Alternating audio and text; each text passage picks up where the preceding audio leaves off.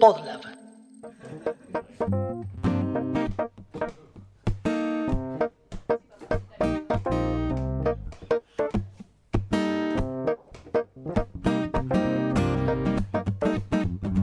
Café con Java es un podcast que no habla de café ni de Java, sino que intenta entender y desvestir a los individuos de sistemas. En el episodio en cuarentena de hoy, ciberseguridad, hackers y antivirus gratuitos.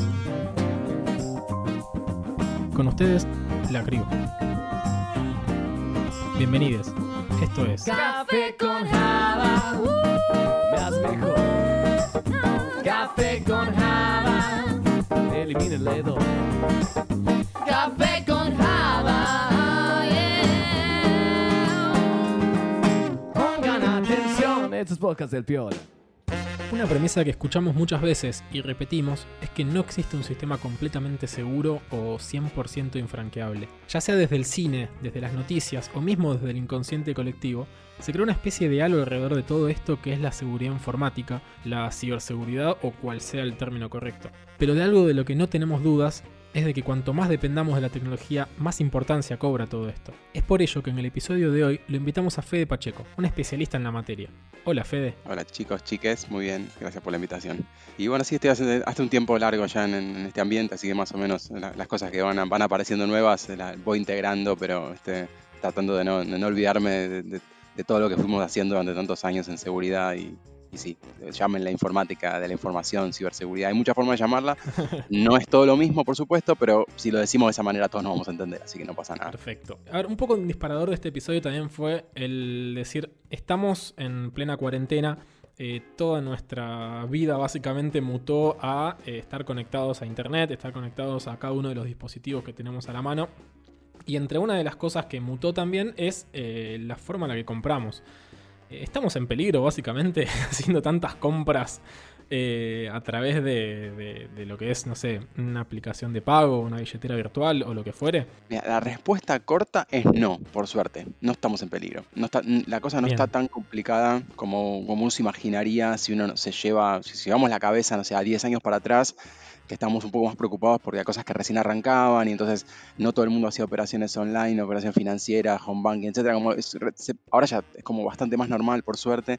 Entonces está todo más estandarizado, etcétera. Pero más allá de todo eso, estamos ante una situación en este momento donde el principal problema que hay de eso, que no es, no es cómo están armados los sistemas, porque eso tiene muchos años de evolución, sino que el principal problema es desde dónde nos conectamos. Y como en este momento nos estamos conectando desde casa, es el lugar, dentro de todo lo que hay, es el más, el más seguro que podemos tener porque es el de siempre. Claro. No significa que sea súper seguro, ni que no me lo puedan hackear, ni nada, pero simplemente es, es el de siempre. Es más seguro que conectarme desde el McDonald's, desde el Starbucks, desde el gobierno de la ciudad que pone Wi-Fi en la plaza. O sea, Claro. ese es el principal problema que tenemos de seguridad a nivel usuario cuando queremos hacer eh, conexiones a- eh, de cosas que son sensibles. Vamos a manejar un guita, vamos a hacer compras o lo que sea. Entonces, en, es- en este momento, eso particularmente, que es lo más riesgoso, no nos está afectando tanto porque nuestra conexión es desde casa. Todo lo que sugerimos, la, como casi te diría que la principal eh, recomendación que damos respecto a esto es que cuando uno hace ese tipo de transacciones y, no sé, operaciones de- con, con dinero, etcétera, Sí. que la hagan desde lugares conocidos. Para asegurarse que nadie te está haciendo nada con la conexión y cosas por el estilo. Se me, se me ocurre algo al respecto que decís, porque es verdad. Bueno, tenemos conexiones seguras porque son, no sé, las que estamos garpando para. Y entendemos que hay como, me imagino, ciertos protocolos de seguridad que impiden, digamos, que, nos, que, que la cagada venga desde ese lado. Pero después hay una cuestión que tiene que ver cómo es nuestra disciplina en Internet. Le hace Claramente, consumo de películas en streaming, pornografía, lo que sea. absolutamente. Eh, que eso nos- por lo general nos lleva a sitios que no tienen necesariamente protocolos de seguridad. ¿Eso cuánto puede afectar, digamos, si yo soy una persona que, no sé, comúnmente me meto en páginas como Pelispedia o me bajo películas con Guillermo del Torrent, eh, consumo pornografía, eh, ¿qué, ¿cuál es el riesgo, digamos, posterior a la hora de entrar a mi home banking, a la hora de comprar algo con Mercado Pago o con otra billetera virtual, le hace PayPal, qué sé yo? Ok, sí, sí, tal cual, obviamente no, eh, es mucho más dependiente de nuestro comportamiento online eh, que de las medias técnicas que existen. O sea, las medias técnicas, una vez que se diseñan, si se implementan correctamente, obviamente estamos todos, podemos estar todos tranquilos. El tema es que yo Claro. se los cuento a ustedes y ustedes me dicen, sí, claro, es obvio, pones esto, pones aquello, sacas esto, configuras lo otro, pero yo no se lo puedo explicar así tan simple a mi viejo. Si no se lo dejo configurado de una manera, no lo va a entender. Entonces, tiene mucho más que ver hoy en día que con eso, si eso, digamos, Ceteris Paribus, si eso lo tenemos, no, no cambiamos nada de lo técnico, lo tenemos bien, bien hecho, recién ahí Sí. nos vamos a pensar en el comportamiento, porque el comportamiento es lo que nos va a llevar, por ejemplo, a que, no sé, aunque me aparezca, me me aparezca un pop-up, una pantalla y le hagamos clic y la persona por ahí se bajó algo y, no sé, y le ejecutó un exploit del lado de su computadora y le se instaló un malware y tiene, alguien tiene control remoto de tu máquina, esas cosas pasan, pero pasan con mucha, con tanta naturalidad que hasta es difícil a veces detectar si realmente estoy infectado no estoy infectado. ¿Tengo un antivirus? Sí. ¿Tengo actualizado el antivirus? Sí. Em, ¿Es pirata el antivirus? Sí. Ah, bueno, para, entonces, para, empecemos por los comportamientos que tenemos como usuario antes, cuando arrancamos la computadora, porque tenemos, no sé, el antivirus pirata, Claro. el Windows pirata, el Office pirata, el Photoshop pirata. eh, pa- pa- pa- para un poco, porque obviamente todo eso es probable. O sea, a ver, no, es que, no significa que esté mal, es, sí, va a así, pero digamos, desde el punto de vista técnico, no lo vamos a juzgar. El- desde el punto de vista técnico, lo que hacemos es, estamos aumentando las probabilidades de tener un problema. Y la verdad que es una cuestión de estadística. En algún momento, si tenés cosas pirata, bajás cosas pirata, etcétera, en algún momento te vas, a- te vas a embichar. Se podría entonces llegar a decir que básicamente depende de cuán piratas seamos, es cuánto estamos expuestos en un punto. Y teniendo esto en cuenta, ¿cómo, cómo vos pensás que...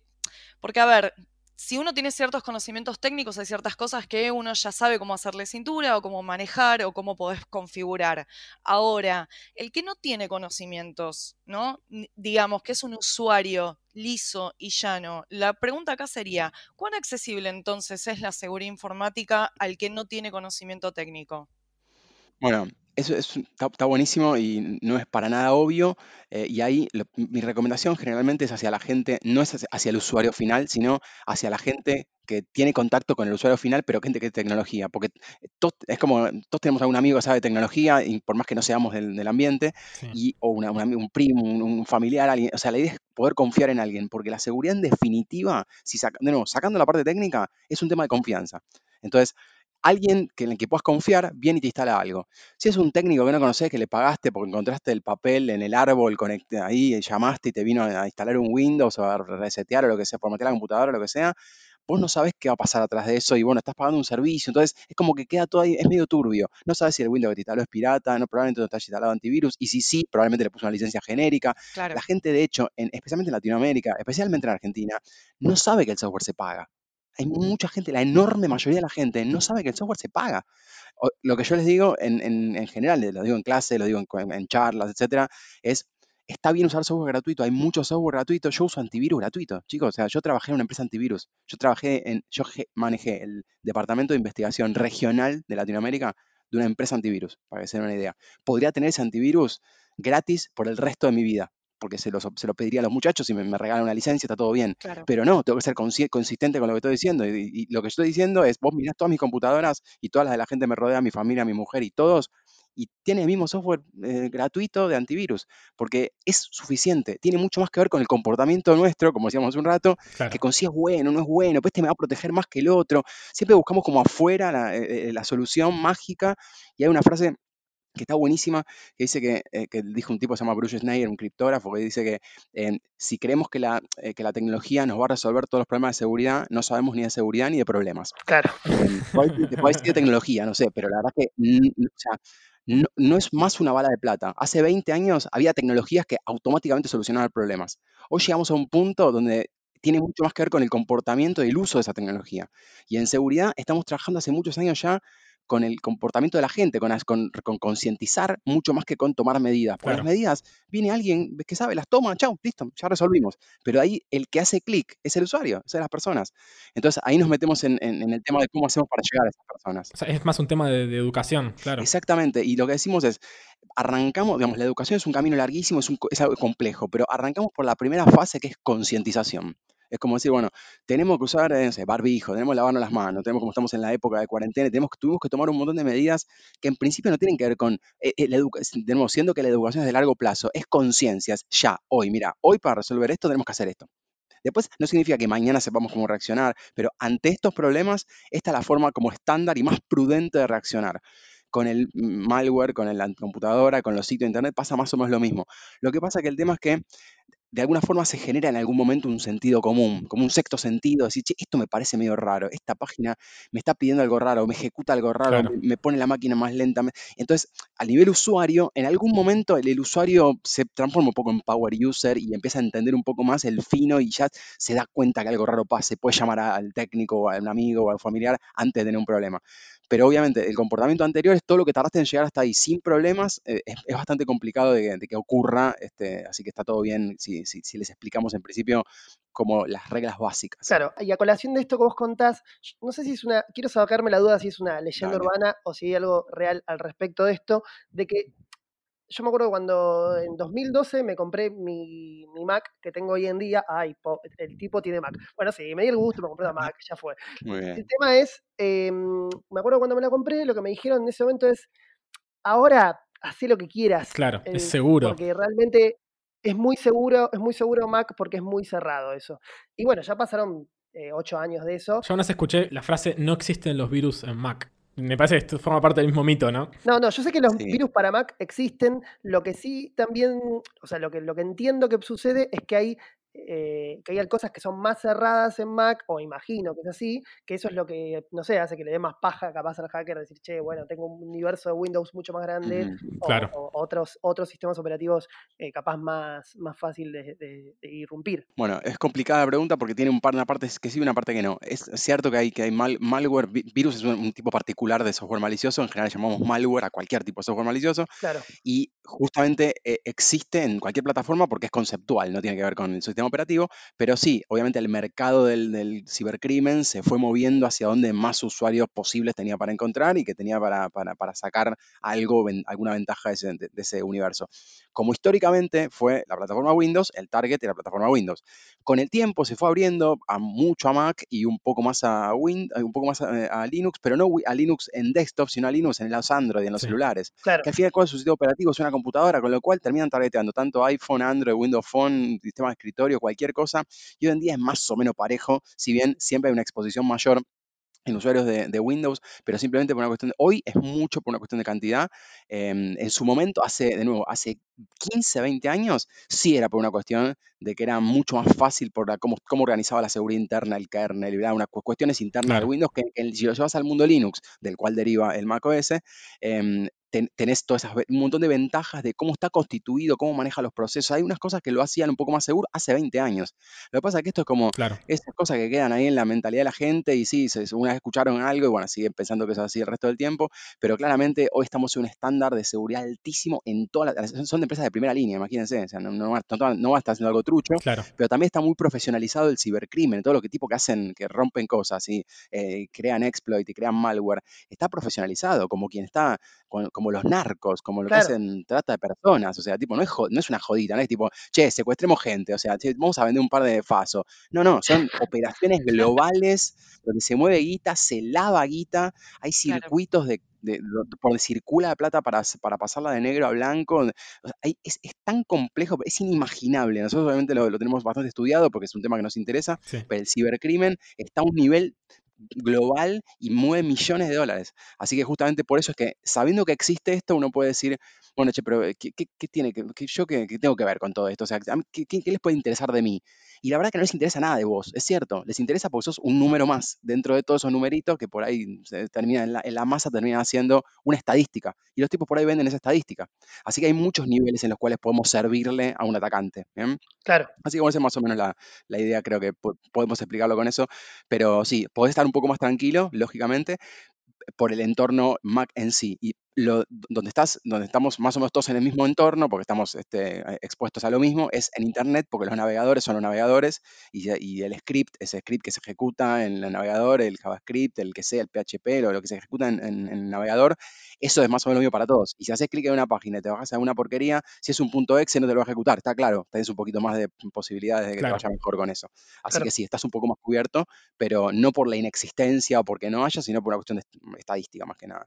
Perfecto, me quedo tranquilo con mi consumo de Pornhub sí, y Xvideo. Totalmente, y Xvideo, sí, totalmente, tranqui. Igualmente, si, me permite, les, cuen- les cuento un tip que, o sea, particularmente, no sé si hay para Mac, porque no uso Mac, no soy usuario de Mac, de Apple en general, em, pero mm, eh, hay un, un tip muy copado que es el uso de un, un tipo, unos plugins, un- unos eh, add-ins del, del navegador que están para Chrome o para Firefox seguro, para el resto de plataformas no sé, em, que es eh, estos bloqueadores de script como UScript de- o NoScript, uBlock y algunos más, hay varios, pero yo particularmente este, recomiendo estos em, NoScript y uBlock, que em, lo que te hacen es te, te pueden bloquear granularmente cualquier cosa que está en la página, de la fuente que venga, según criterios, según este, expresiones regulares, según un montón de cosas, Claro. y eso hace que tu navegación sea mucho más liviana como era hace un montón de tiempo, donde no te aparecían un montón de porquerías, y te puedo asegurar por experiencia personal que navegar por Xvideo y Pornhub con eso, con eso instalado es una experiencia porno posta.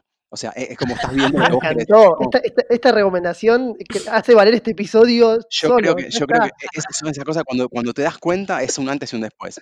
El tema, ¿cu- ¿cuál es el problema? Que obviamente todas esas, todos esos scripts que se ejecutan también en- cumple una función también de, de- de embellecer, de funcionalidad, de hacer algunas Claro. cositas que, bueno, en, en un- en- por un lado tenés todo analytics, el tracking y todo, que te están traqueando Claro. todo lo que están tratando de averiguar de vos. Eh, en muchas páginas, incluso hay páginas que intentan descargarte malware cuando vos navegás por la página. Obviamente puede ser esa página eh, o, o cualquier otra, o un, una- un, un- un iframe embebido en otra página, pero mm, en definitiva no estamos seguros por default cuando navegamos. Obviamente el navegador se encarga de decir, che, mira, esta página parece que tiene certificado vencido, no es segura la conexión, esto parece un sitio de phishing, esto es medio raro, puede darte una Claro. idea, pero el usuario es el que termina haciendo clic. Entonces, em, ese, esas dos cositas, por lo menos yo tengo los dos a la vez instalado, eh, per- pero uBlock Sí. es un poco más poderoso. El, el- el- el otro, en realidad, estamos orientados a reducir publicidades, lo cual en el, en el ambiente de mm, sitios porno está buenísimo. Bien, hermoso. Fede, te hago una consulta, Sí, retomando dale. un poco algo que, que mencionaste hace un rato, que es ¿El esto de porno? la Ah, concientización. Sí, concientizar respecto del porno. No. Lo que es la concientización eh, como, el paso previo a la educación dentro de lo que es eh, ser un, un usuario eh, de, de las redes y un usuario en Internet. ¿Crees que eso se complejiza, digamos, justamente por la brecha que hay en, en no entender a nivel general, ¿no? Una persona común, cómo funciona un sistema en sí, cómo funciona una computadora, cómo funciona un programa? Uf, sí, sí, a full. Porque empe- cuando empecé- me empezabas a decir y me estoy acordando de justamente estoy tratando, me, me invitaron a una charla dentro de poco tiempo, donde es una charla muy cortita y quería hablar de algo de esto. Este, y, que- y una de las cosas que, que más me gusta decir para, para que quede clara la concientización sobre todo esto, como la primera bala de plata que tengo es cada vez entendemos, de- dependemos más de cosas que entendemos cada vez menos. Claro. Clave. Es gravísimo esto. O sea, la, mayor- la mayoría de los seres humanos que habitan este planeta no saben qué mierda hay acá adentro. Estoy señalando un celular, chicos, en este momento. Este, a escuchar, nosotros nos vemos. No saben qué hay, cómo funciona, que- nada. A ver, yo estudié ingeniería electrónica y tampoco sé. ¿Se entiende? O sea, me doy una, me doy una somera idea de algunas cosas, pero no tengo, mayormente no podría deducirlo ni decírtelo, por, salvo cosas generales. Imagínense, obviamente, un usuario sobre cualquier otra cosa, que de nuevo, yo lo pienso siempre en un sentido más simple, digo, cualquier persona que no tiene nada que ver con la tecnología y que no tiene conocimientos técnicos en general, eh, ni de ingeniería, nada por el estilo, entra a su casa, prende la luz, eso es black magic, es magia negra para la Claro, gente. obvio. Porque tiene un problema y llama a un electricista. Entonces, es magia negra para la mayoría. Imagínense un televisor, algo Bluetooth, el iPod, o sea, son cosas, es magia. Entonces, claramente, estoy de acuerdo con, con la afirmación, es que a medida que la tecnología nos va dando soluciones más armadas y más terminadas, también nos aleja de la comprensión. Es como el auto. En algún momento, o sea, me imagino que un montón de gente en algún momento, este, mi, mi viejo, bueno, le encantaba los autos cuando era, cuando era más, más joven, etcétera. Llegó un momento en que dejó de darle vuelo a los autos, porque ya no entendía nada de lo que pasaba, era todo electrónico, no sé cuánto, la computadora de bordo, pero en un momento, o sea, era, era como, como yo con la compu, te sacaba, entraba, ponía, armaba, sacaba, desarmaba, y un momento que ya está, se perdió, ya está, hace un momento es el límite donde uno dice, bueno, hasta acá voy a entender de esto, de acá para allá entiendo, entiendo, para- sigue siendo una caja negra. Y está bien, digamos, en algún punto, no sé si es una cuestión más de... de Hay que de- abstraer. Claro, no sé si, si es un poco una cuestión de cuánto quiere entender uno, cuánto tiene la capacidad de entender uno, cuánto el mercado te quiere vender para que no te preocupes por otra cosa y, no entiendas lo que hay adentro, claramente. Así que sí, creo que es una barrera, no sé de, por dónde está impuesta o de dónde viene, pero sí es una barrera muy grande y por eso está bueno ser consciente de algunas cosas de esas, pero y ser consciente en el sentido de, por ahí no es, mira, tengo que saber lo que hay acá adentro, es, por lo menos, tengo que saber que no lo sé. y tengo que saber que Claro. eh, tengo que entender que hay riesgos que no estoy pudiendo medir. Y si no estoy pudiendo medir, no sé contra qué protegerme. Y entonces es un problema. A colación de saber y no saber, se me ocurre esto que para mí siempre, yo, eh, soy siempre el más outsider de todos estos temas, de todo, absolutamente de todo. Em, pero en la ignorancia uno puede tener un, eh, puede hacer una pregunta que sea acorde a que nos hacemos todos los seres humanos, que es, viste, que cuando vos entras a una empresa, viene la gente de compliance, o mejor dicho, la gente de seguridad informática, y capaz que te dice una charlita donde te dice, bueno, estas páginas no vas a poder entrar, qué sé yo, estas cosas no las puedes hacer. Y lo primero que uno siente es como esa cuestión Típica inducción, sí. Sí, y además te agarra como esa cuestión medio adolescente de a mí no me vas a decir qué puedo y qué no puedo hacer, maestro. Eh, Rebeldía. exacto.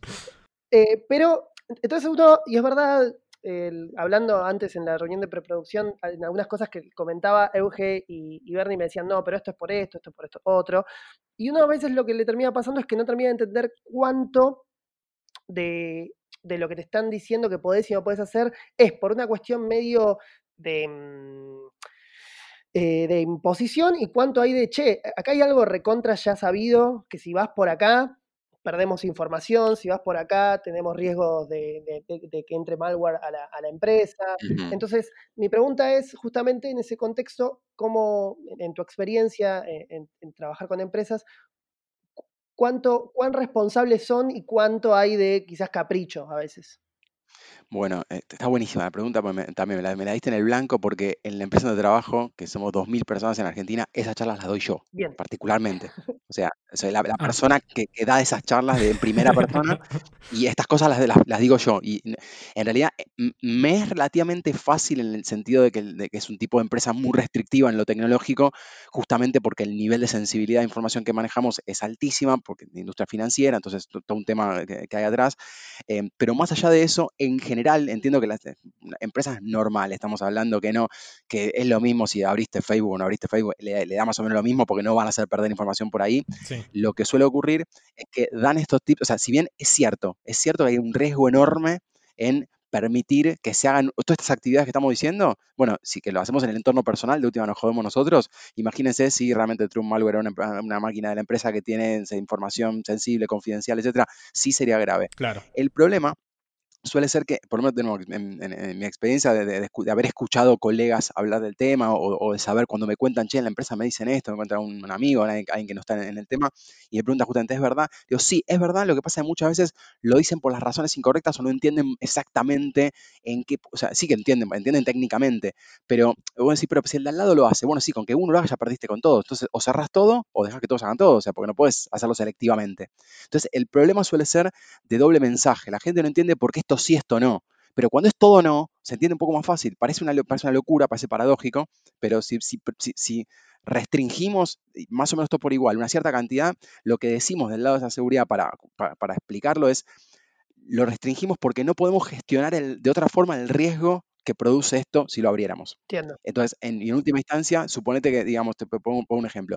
Em, suponete que en tu máquina estás trabajando en la empresa y en tu máquina justo te metiste ¿no? e- en X lugar eh, y se bajó, un- se bajó y se descargó un malware y se exfiltró información. Es un malware que hizo que ella agarró una- un archivo súper sensible que buscó información ¿verdad? y lo envió para afuera. Sí. Y, ese ma- y eso hizo que, nada, se, fue. No sabemos qué pasó, no importa, no es que se vendió, ni la empresa salió en los diarios, ni nada. Bueno, cuando se sabe de ese incidente, hace la investigación y em, se termina descubriendo que fue eh, responsabilidad del usuario, que en este caso sos vos. Entonces, en ese momento yo diría, pero para, ¿por qué la empresa no me cuidó de que yo haga esta boludez? Claro. Claro. Entonces, en, es- en ese sentido, lo que terminamos diciendo es, ah, bueno, buenísimo, si me lo restringís, evitás que yo lo haga, perfecto, genial. ¿Me das alguna alternativa? Sí, navega por el celular. Y bueno, pero acá no se ve, bueno, te pongo una Wi-Fi para que navegues. Listo, ya está, resolvimos. Claro. Sí, las computadoras portátiles barra celulares creo que nos ayudaron muchísimo a eso. Exactamente, exactamente. Fede, acá hay como una cosa de, de- a nivel interno siempre en las, en las empresas, ¿no? Esta cosa de seguridad informática trabajando como el policía malo, que es el que restringe y es el que te está diciendo que no, Claro. eh, como una especie de figura paterna que te prohíbe, Claro. que era lo que estaba diciendo Fede también. em, pero quizás eso estaba como más volcado del lado de todo lo que nosotros usamos a nivel redes sociales, que la gente las, las está usando como en forma compulsiva todo el tiempo. Ahora, ¿qué pasa con lo que es desarrollo interno de la empresa versus lo que es soluciones de software externas cuando usamos en una empresa? ¿Qué es lo que hace que una empresa diga, ok, prefiero o considero que es más seguro una solución desarrollada en forma interna, ponerle el tiempo, la contratación de recursos y demás, a decir voy y pago una... Un em, enlatado, lo que fuera. una- A ver, un software de lo que sea, una solución para poder eh, eh, usarla a nivel in- interno en mi empresa. ¿Cuál es la diferencia? Uf, también está buenísima la pregunta. Em, a ver, la, de- viene, por, viene por este lado. Cuando vos compras un producto, eh, eh, poner un enlatado o algo más, algo un software comercial, eh, hay software comerciales que es medio indiscutible, ¿no? O sea, no te vas a poder desarrollar un Photoshop, claramente, ¿no? salvo que, de nuevo, o sea, tengas la espalda y quieras meterte en ese mercado. Claro. Pero si vos sos una empresa de diseño, no vas a desarrollar un Photoshop porque tenés un área de desarrollo de software, ¿no? Entonces, en esos casos es medio indiscutible. No significa que el Photoshop no vaya a tener vulnerabilidades, probablemente las tenga, probablemente sea riesgoso, pero te conviene por una cuestión de costo-beneficio. Ahora, si estamos hablando de un software que eh, de gestión de, no sé, de un tipo de, usuarios en ciertas industrias, que tiene cosas, muchas particularidades. Y bueno, la verdad que hay un, par de software factory chiquitas que armaron algunos productos. ¿eh? Entonces digo, bueno, o se lo compro y me ahorro seis meses de desarrollo, o lo armo internamente. Ese es el escenario, digo, para, para- vamos a suponer ese escenario. El problema que tenemos eh, en, esos- en esas situaciones es algo que eh, aparece, ocurre todo, todo el tiempo, es mucho más de lo que nos imaginamos, es que ese software, te- tengo que tener, si ese software tiene una vulnerabilidad, tengo que esperar a que la gente me lo resuelva esa empresa y tengo que tengo, estoy al SLA, al contrato y, al nivel de, también de seguridad que tienen sus procesos de desarrollo de software. Entonces, si yo soy una empresa que tiene mucha madurez en desarrollo de software, tiene mucha madurez en seguridad de desarrollo de software y en procesos de negocios, me conviene hacerlo yo. Quizás, quizás me no me conviene en el corto plazo, obviamente, porque tengo que armar no sé cuánto, armar el equipo, gastar tiempo, etcétera, pero me conviene en el largo porque yo puedo, no sé qué calidad va a tener, pero la puedo garantizar. Claro. yo, no sé, si, si yo tengo- desarrollo con calidad 5, bueno, va a tener calidad 5, pero no va a tener calidad 1, porque yo ya sé cómo lo hago. Y la culpa la voy a tener yo en el peor de los casos y sé qué hacer y queda, que- queda- queda la responsabilidad dentro. Entonces el tema es, si tengo suficiente capacidad de acción, me re- prefiero responsabilizarme 100%. Y esto pasa, eh, eh, imagínense, en, en entornos donde estás obligado a usar un software, no sé, como software impositivo, en, Claro. en mercado, mercado financiero es muy común porque tenés las agencias de impuestos de, las- de los países, etcétera. Estás obligado a usar software de un tercero que es de un gobierno que tiene pésima reputación de desarrollo de software, de- en privacidad, y vos estás obligado por ley a usar ese software. Bueno, en esas situaciones son las más border de todas y donde tenés que protegerte e incluso hacemos testeos internos como si fuéramos una empresa de seguridad que le pagaron para hacerlo, hacemos esos testeos internos, pero generalmente es porque vos tenés que limitar de alguna manera el riesgo y si compras el software, obviamente lo puedes limitar, pero más que nada por temas contractuales, etcétera. Claro. Hay algunos procesos que se hacen donde vos podés decidir eh, auditar técnicamente a la empresa antes de generar un contrato. Hay, un área, hay áreas específicas para eso, para decir, bueno, ok, vos tenés, eh, ¿cómo desarrollar el software? De esta manera. Bueno, a ver, demostrármelo. ¿Te puedo auditar este proceso de desarrollo de software? Bueno, todo eso hace que, de nuevo, generes más garantías de que vaya a estar la cosa probablemente mejor, pero no es que va a estar mejor igual. Entonces, más, más, es más una cuestión de, de, quedarse con toda la responsabilidad si es que estás en un nivel determinado. Como decir, compro, me pido delivery o mala comida, aquello depende, depende, o sea, que va a salir mejor o peor, no sé, depende de qué cosa. Si es sushi, probablemente me conviene pedir delivery, porque yo de sushi no sé nada, pero no porque quiero pedir delivery porque, me, porque no sé hacer sushi. Claro. Y así, bien, por ahí otra cosa me conviene hacerla yo y depende, y si la hago más rápido, bueno, pero tiene que ser para mañana, bueno, está bien, pero somos 10, por- hay muchas variables. Y en so- so- so- software es algo medio como la cocina también, así que Está buena la analogía con la gastronomía porque lo ves bastante gráfico En, todo. en todo- en todas las áreas, ¿eh? en, en lo que es eh, lo que es datos, muchas veces estás cocinando datos literalmente también. tal cual. Hace un tiempo se medio que se puso en boga tratar de reivindicar la palabra hacker. Eh. Como que se le intentó sacar ese mote como de algo oscuro de una persona con una capucha en una sala toda negra, eh, co- codeando sin- con la pantalla en la cara. Eh, y ju- justamente esta nueva redefinición que se planteó era más como, bueno, hackear algo significa darle un uso para el cual eh, tal vez no fue diseñado originalmente. ¿Vos cómo te llevas con la palabra hacker particularmente? Porque a veces está como esta idea de que el ciberdelincuente y la persona que está del lado de la seguridad informática como que son personas muy parecidas pero con distintos, no sé, distintas morales, distintas, distintos objetivos, pero que al fin y al cabo el conocimiento es muy parecido. Eh, ¿Cómo te llevas con la palabra hacker? Bueno, les cuento eh, que ah, de, de tanto tiempo estando en el, en el medio he sido uno de los fundamentalistas talibanes del uso correcto de la palabra hacker. He investigado académicamente el tema, Me he escrito sobre el tema, eh, he llevado a, a papers la temática, o sea, me acabas de tocar un tema que pareciera que me estás leyendo, que vos me habías hackeado a mí, computadora, estás leyendo mi- mis Es cosas. hora que lo digas. Eh. Se llama Bernie No. Mr. Robot. Claro. Robot. En realidad hubo, hubo, social engineering atrás de esto. Claro, tal cual. Bueno, eh, lo cierto es que la, la palabra en sí ni siquiera tiene que ver con la seguridad, Sí. para que se den una idea. Ni siquiera tiene que ver con, el- con- con la ciberseguridad ni nada. Es una palabra que proviene de la tecnología de- del Instituto Tecnológico de Massachusetts en los años 70, donde se, se- se le daba esa denominación a ciertas personas que hacían cosas en el club de modelismo de trenes del MIT. Para que se den una idea de dónde viene la palabra. O Claro, sea, nada no es- nada que ver con, con- o sea, de hecho, tecnología en ese momento era eso, era tipo trenes eléctricos y modeliza- modelismo de trenes. Pero se empezó a asociar a un tipo de comportamiento, a un tipo, a una actitud, a un, che, mirá, con esto puedo hacer otra cosa, o esto puedo arreglarlo de tal manera, y se empezó a asociar a una actitud. Entonces, cuando aparece la informática en, eh, la- o la microinformática en general en los años 70, Sí. se, se transporta esa palabra, esa idea, ese concepto a gente que aplicaba eso, pero en el lado informático, o sea, arreglar computadoras y bla, y lo- los, los circuitos y, y- y escribir un software que haga tal cosa. Entonces, eso empezó a, pe- a- a transformarse en algo más de que, tiene- que tenía que ver con la forma creativa de, resolver las cosas, pero a la vez técnica y específica y con muchas ganas y, y tratando de resolver problemas de formas alternativas, pensamiento lateral, pensar afuera de la caja.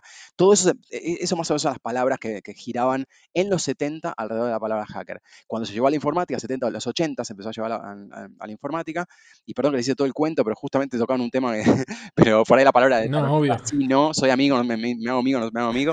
Este, pero bueno, con, con el tiempo, en los 80 hubo una generación medio de Robin Hood, o sea que, se em- el, eh, el hacker de esa época, de, de- que denominado así hacker en esa época, em, tenía como característica también eh, algún tema filosófico que tiene que ver con la libertad, compartir información, la información libre, el aprendizaje, enseñar, y todo eso también forma parte del espíritu de esa generación, ¿no? De fin de los 70, principios de los 80, pi- piensa en la época que, está- de que estamos hablando, estamos atravesando una época de la humanidad fuerte respecto a las revoluciones, a lo que pensamos de- de del conocimiento. Entonces, a partir de ese momento, hay una gran generación de informáticos, principalmente en los 80, eh, fines de los 70, principios de los 80 especialmente, Sí. donde se hacen, las- la- y hasta los 90, les diría, hasta principios de los 90, donde se hacen los grandes descubrimientos y cambios o, ciertas, ciertas tecnologías o cosas que cambiaron la historia de la humanidad, como es la creación de Internet, del sistema operativo Linux, eh, protocolos, de, o sea, se puso el nombre a la luna, un montón de cosas que, que- que cambiaron la historia de la humanidad. Claro, y esas cosas, a esas personas se las asoció mucho y se les dio ese mote como una especie de título nobiliario. Ya el hacker pasaba a ser algo que tipo es un noble, es como Lord eh, o Sir Elton John, ¿entendés? O el Sir Paul McCartney, o Lord Kelvin, es como el señor fulano, o sea, y eso empezó a ser como un- una especie de regalo que te da la, la reina de Inglaterra para decirte, te ganaste esto porque te lo dice tu comunidad. No es que vos podés decir, eh, vos que trabajas en LinkedIn que dice hacker, no, para eso no puedes hacerlo vos. Claro. Entonces, ese, ese espíritu se mantuvo especialmente durante los 80 y los 90, cuando, eh, la- cuando cambió, empezó a, empezó a avanzar, empezó a ma- masificarse mucho más la tecnología, el problema que empezó a hacer es que ese conocimiento, si lo agarramos, lo, lo damos vuelta, como agarro el cuchillo y se lo clavo a alguien y lo maté, pero el cuchillo no tenía, no tenía la culpa. Claro. Entonces ahí empezaban a decir, bueno, pará, entonces eso es mucho, obviamente tiene mucho más marketing y mucho más prensa el hacer cosas malas con ese conocimiento o con cualquiera, que lo que no, pues lo bueno, o sea, lo bueno no, no- no tiene tanta, eh, ta- tanta prensa, convengamos, lo bueno no es noticia. Entonces, ¿qué pasó? Se empezó eh, a llevar mucho a la pantalla. Me- eh, medios en general, televisión, radio, etcétera, eso empezó a llamar la atención, empezó a agarpar más, y entonces la gente empezó a asociar mucho a eso, a la capucha, a estar ahí atrás de la computadora, a la oscuridad, Claro. y empezó a ver como esa figura medio rara hasta que se empezó a profesionalizar el tema. Cuando se empezó a profesionalizar la seguridad, cuando se podía trabajar de seguridad y que te paguen para eso, quedó claro que ese conocimiento lo puedo usar para una cosa o para la otra. Y ahí la palabra se tuvo que, se- de alguna forma empezó a transformarse en cualquier cosa y hoy es, hoy es un mix que es casi que no sirve para nombrar nada, lamentablemente. Todo. Así- o, o- o cualquier cosa, puede ser el hackathon. ¿Qué tiene que ver con hacker y hackathon? O sea, los hackers de los 70 estarían, les daría vergüenza que, hacer hackatones, ¿entendés? Pero bueno, se- se- entendemos, pero entendemos, chicos, yo coordino hackatones en la empresa. O sea, entiendo, me parece genial, de hecho, pero obviamente el espíritu está, está bien, es una palabra que tomamos prestada y la prestamos. Y eso en la, en la cultura pasa, eso, en las- estas metáforas de, de transformar palabras y, prestarlas a otro ámbito. Es- está buenísimo y de nuevo, mientras todos lo entendamos está bien, pero claramente mucha gente se quedó con esa idea de, de este, del delincuente. Claro. Claramente, hacker es un hacker, delincuente es un delincuente. Y hacker no lo usamos en el sentido profesional, sino en el sentido de título nobiliario, les diría. Claro, porque sabes que me decías todo esto y yo pensaba, en un momento hablaste de los 90 y en los 90 salió una película que se llamó Hackers, que estaba eh, el actor este. Tommy, eh, sí, está Johnny Miller, está Angelina Jolie, eh, y yo me acuerdo que esa era como una idea, era como una, una- bueno, era toda la imagen de, de esa película, es muy noventas, pero Sí, sí, sí. era como adolescentes que se revolucionan con la internet. Claro. Claro, claro. Llegaban ahí, Planet, sí. bailando tipo, y tirando como cosas así muy locas. Me acuerdo mismo las escenas donde estaban hackeando, eran como muy, eran, eran una- no sé, realmente el hackear era algo, parecía algo súper divertido, que era tocar muchas teclas y pasaban Claro. cosas medio locas. Eh, Claro, pero claro, Las cosas vuelan. las, Claro. cosas, las cosas Claro. volaban. Sí, sí, las cosas volaban, me acuerdo. claro, Pero, claro. pero paréntesis de eso, eh, porque bueno, los yo me acuerdo que esa película cuando la vi flasheé, dije, uy, debe ser recopado ser hacker. Pero, em, paréntesis, ahora por ejemplo surge, digo, digo ahora porque me parece que es la serie que lo trató, no, no sé si la trató de la mejor manera y por eso te quería preguntar, pero sí eh, que se hizo muy popular en la forma en que trató a la idea del hacker, que es Mr. Robot, al respecto Sí. de eso. Quería consultarte cuánto ves de, de que hay un poco de realidad y claramente está ficcionada, claramente hay una, hay una intención, eh, digamos, de que esos personajes tengan una, Claro. una inclinación Ujú, hacia claro, cierta claro. cuestión, Claro. pero ¿cuánto consideras que hay de real en esa perspectiva de... de Claro, ese ¿Cuántos de guiños hay también? Sí, sí, sí. ¿Cuántos guiños posta hay? Bueno, acá, acá la- estamos, tenemos mejores noticias. Vamos a decir que un, siempre, te- te- invento estadística, ¿no? Pero es más o menos lo que hablamos con colegas y lo que se habla al respecto es un 90% de lo que pasa en Mr. Robot es Sí, posta. yo sabía que no me ibas a romper Vamos, así el corazón. Yo O sea, sabía. es posta, las técnicas son posta, se puede hacer. El perfil de la persona es ese, o sea, es, hay, tiene un montón de cosas que son bastante, como que ti- tienen totalmente, tienen total sentido, pueden ser de esa manera o de otra, pero, pero es, es, es sensato, es verosímil, así que eh, está tratado con, mu- bien- con, con mucha delicadeza, los personajes obviamente, más allá de la cuestión como más el perfil psicológico, además Sí. tuvieron asesorados por gente muy, de- muy del ambiente que, to- que conocemos, etcétera, así que eh, no se lo tomaron en, en chiste, tipo, vamos a hacer una, vamos a hacer cualquiera, como Claro. hicieron Carlín Calvo, Abriendo este, puertas de madera. 2001. Había puertas de madera, boludo, errores. era buenísimo. Era, era Claro, claro. otro nivel de hacker eso. Genial, es genial. Es genial. Así que bueno, eh, eh, por eso, eh, eh, obviamente en el caso de la ficción, está, bueno, vamos a, ya que está de moda la palabra, vamos a, vamos a generar este, views y ahora este, se, dijo, bueno, ya que vamos a quedar, vamos a, ya que vamos a hacer algo fuerte, Claro. quedemos bien y que sea algo posta, la verdad lo hicieron muy Es- bien. Es que me parece que en, en 2001 eh, era tal la distancia que había de, de- de este tipo de cosas más cerradas, como puede llegar a ser algo de seguridad informática, respecto del resto de la comunidad, que pasaba si te mostraban algo que no tenía nada que ver.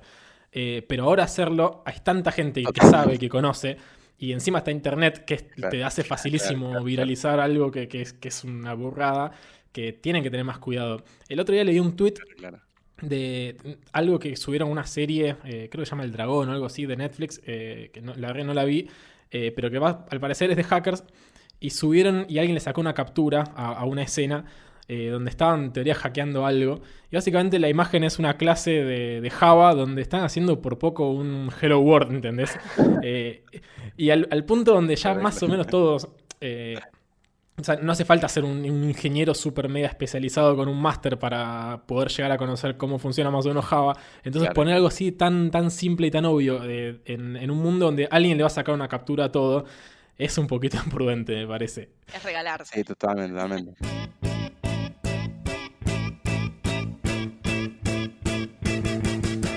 Para, para, para.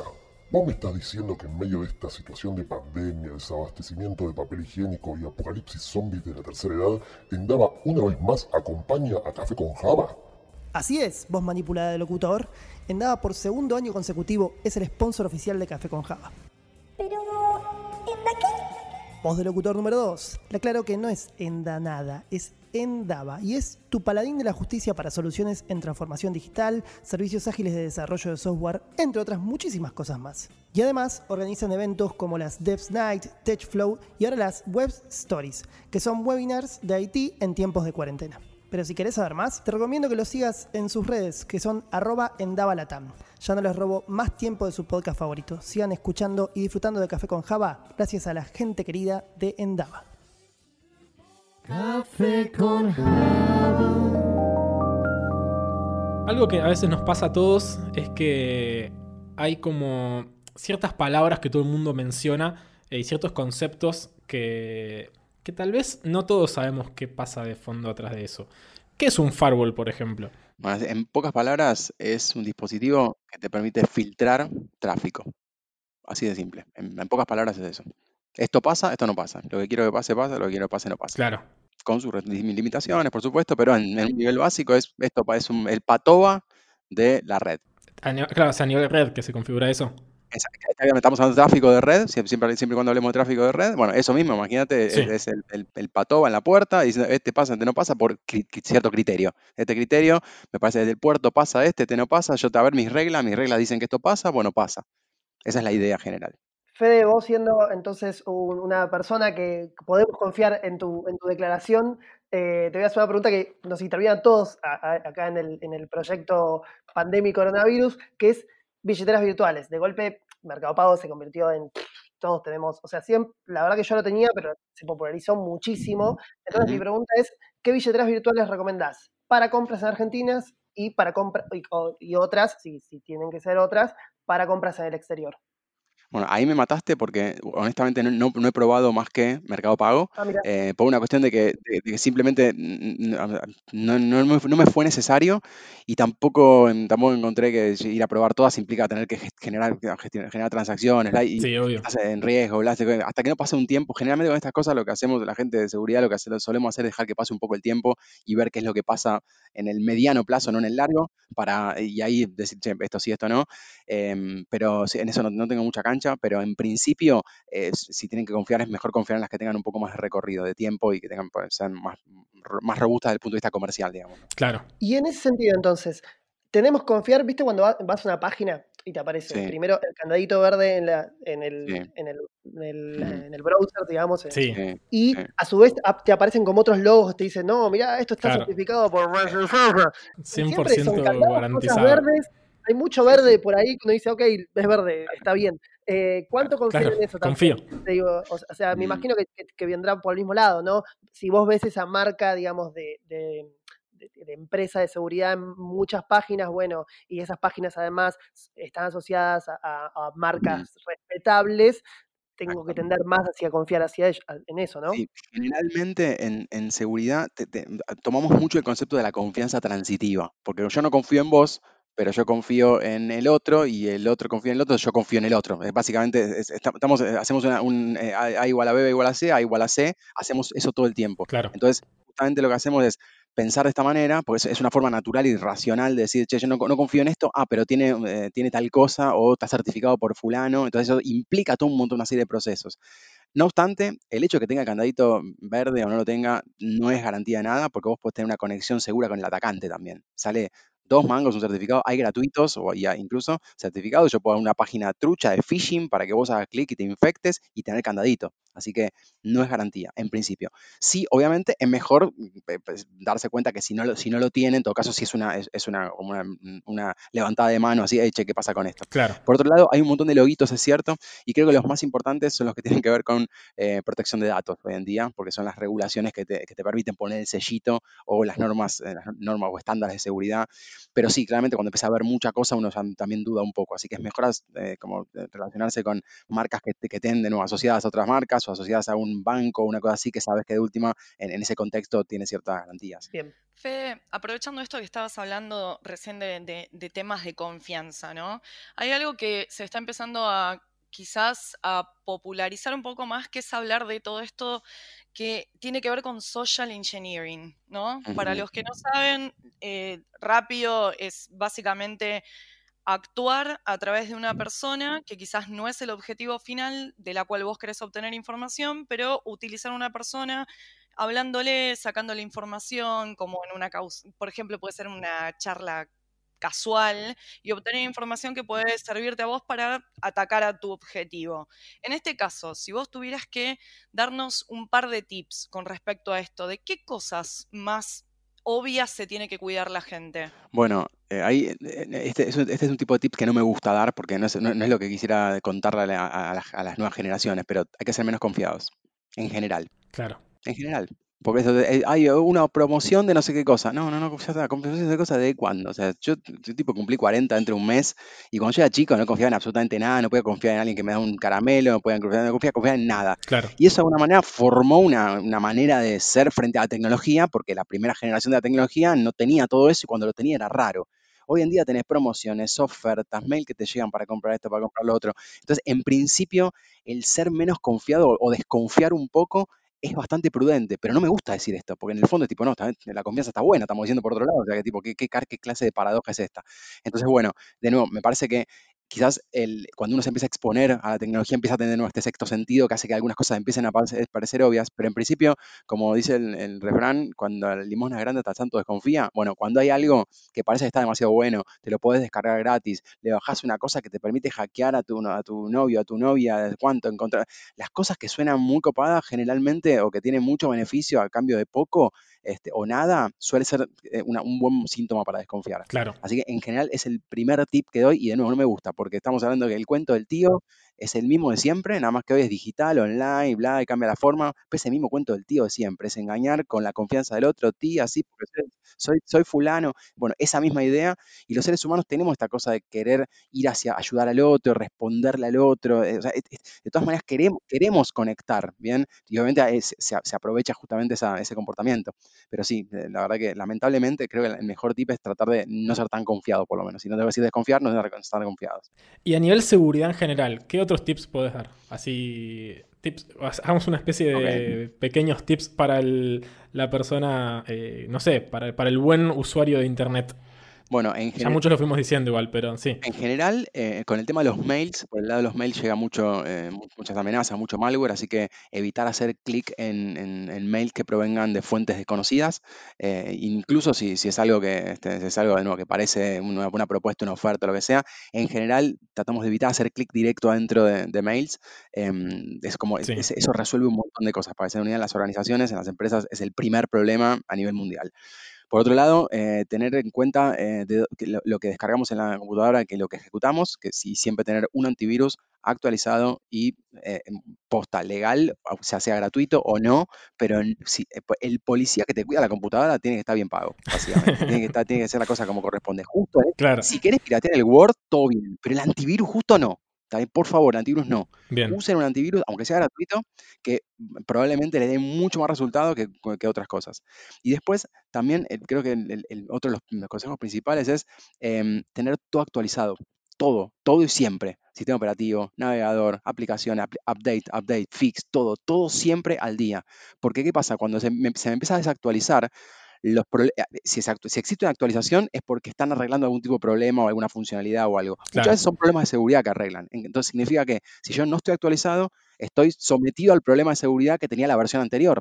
Por lo tanto, estoy haciendo cosas navegando o estando en Internet, expuesto a Internet, Con un con ese problema de seguridad potencial. Exactamente. Así que tener todo actualizado, tener un antivirus, no hacer clic en cualquier lado y cuidarse en navegar y tener esta precaución este, cuando aparece cosas raras de, de- de no, no, no, no, no, creer- no creerse todo y no ir, a- no ir para ahí siempre. Claro. Sí, y hacer, backup, hacer backup, backup, siempre backup. La- en la nube, en la computadora, en, to- to- en todos lados que puedan. Backup y, y yo hago backup y backup del backup. Imagínense, o sea, está- o sea, es mucho, pero bueno, Tal cual. pero es una buena Creo que todos conocemos a alguien, todos conocemos a alguien que de pronto se le caga la computadora y es como, no, tenía mi vida ahí adentro y no puedo recuperar nada del Totalmente, Lo que, eh, en, ese, en ese punto lo, que- lo que tiro es un criterio. Es, si vos crees que algo que estás produciendo eh, de contenido, de, de documentación, o lo que sea, fotos, ¿verdad? lo que sea, si vos crees que es importante para vos, cuidalo como la importancia que tiene. Claro. Claro. Bien, entonces, y eso va a todos lados. O sea, no sé, te sacaste una foto en la intimidad, está todo bien, no pasa nada, cuidala. Cuida esa fucking foto, porque después te quejas porque se la vieron fulano, que te la reenviaron, que se perdió el disco rígido, que la computadora te la arreglaron, te la devolvieron vacía, no sabes dónde fue la foto.